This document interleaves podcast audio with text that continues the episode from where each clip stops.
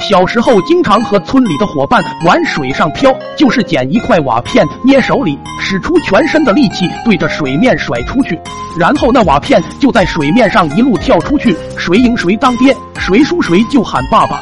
我有次运气不好，一下午时间活生生多了七八个爹，在快结束的时候，时来运转捡到了一张碟片，有如战神附体，居然把碟子甩到了河对面。我终于扬眉吐气的当了一回爹。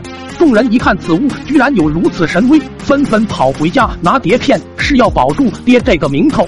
那时候家电下乡什么废碟、花碟，家家都有那么几张，我也不甘落后，跟着跑回家，看到老爹他们正打麻将，我也不打招呼，钻屋里就开始翻箱倒柜。老爹看见怒道：“在屋里乱翻啥？皮又痒了是不是？”我吓得不敢搭腔，闷头翻找。可老爹爱惜碟片，比我这亲儿子还亲，翻了一圈，愣是没遇到一张坏的。幸好运气不错。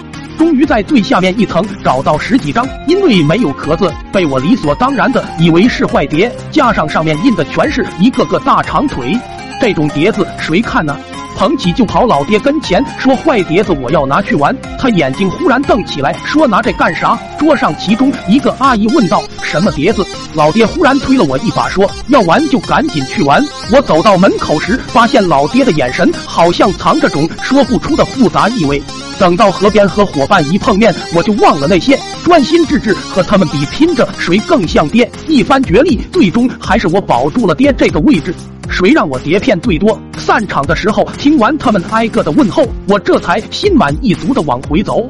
到家时，见老爹正背着手在院坝里走来走去，好像有点着急的意思。看我两手空空的走来，问道：“碟子呢？”我说：“飞完了，还当了他们一下午的爹。”看老爹不懂的样子，我就告诉他规则咋玩的。输了几次，听得老爹额头青筋直跳。他背着手往屋里走，甩下一句话：“儿子，跟我进屋，爸爸有东西给你看。”等我进到屋里，老爹慢条斯理的将房门关起，临关上前还伸出脑袋观察了一下外面有没有人，随即就从墙角抽出竹条。